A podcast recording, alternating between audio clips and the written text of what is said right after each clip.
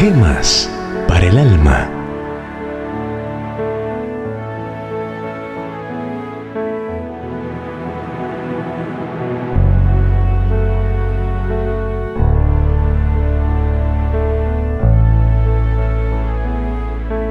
Tiempo prestado. Pues si aún no podéis lo que es menos, ¿por qué os afanáis por lo demás? Lucas 12, 26. El hombre vive bajo la presión del tiempo. 24 horas al día no le bastan para todo el quehacer cotidiano. De ahí la frase que se escucha con frecuencia me falta tiempo. Se vive en tensión, se camina a prisa, se acelera, se avanza. Cuentan las horas, los minutos, los segundos y todo en razón de sacarle el mayor rendimiento al tiempo. Esta es una epidemia que padece el mundo. Un hombre presa de esta ansiedad fue donde un psiquiatra en busca de remedio. Son tantas las cosas que tengo que hacer en el tiempo que el tiempo no me alcanza.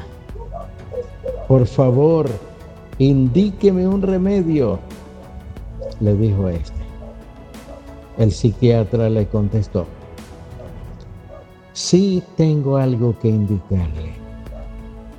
Tome tiempo prestado el hombre le preguntó, ¿pero a quién habré de tomarle tiempo prestado?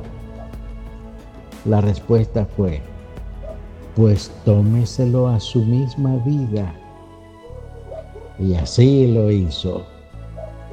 Se lo tomó del tiempo que le pertenecía para la atención de sus seres queridos, a las horas de sosiego y recreación sana a los momentos de sus devociones y al crecimiento de su vida espiritual, a la buena lectura, al cultivo de la amistad, a los pequeños actos de bondad que debería ofrecer a sus semejantes y le tomó tiempo prestado a muchas cosas más que no se pueden medir en términos materiales. Con el correr de los años, sus posesiones aumentaron considerablemente, pero sus bienes espirituales empobrecieron. Se convirtió en un hombre acabado, rendido, fatigado.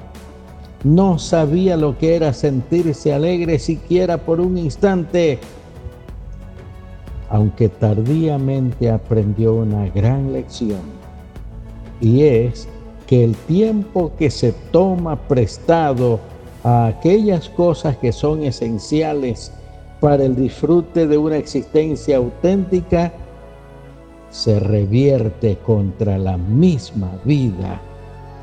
Este es un pecado que no se comete impunemente sus consecuencias alcanzan siempre al hombre.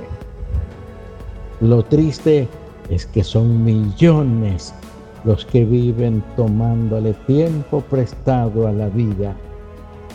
Basta cada día su propio afán, nos dijo Jesucristo. ¿Por qué esa prisa y esa ansiedad en marchar contra el reloj por alargar el tiempo? Pues si aún no podéis lo que es menos, ¿por qué os afanáis por lo demás? La vida toda en las manos de Dios, sin prisas y sin apuros, llegará felizmente a su destino final. Oremos. Señor, Necesitamos la calma y el sosiego de una vida que transcurra en tu presencia. Los santos no tienen prisa porque viven en ti, que eres dueño no solo de nuestras vidas, sino del tiempo en que discurre la propia vida. Tranquilízanos, buen Dios, y haznos comprender que cada día traerá su propio afán, su propia fatiga. En tu continua comunión realizaremos las tareas de este día. En el nombre de tu Hijo Jesús lo rogamos. Amén.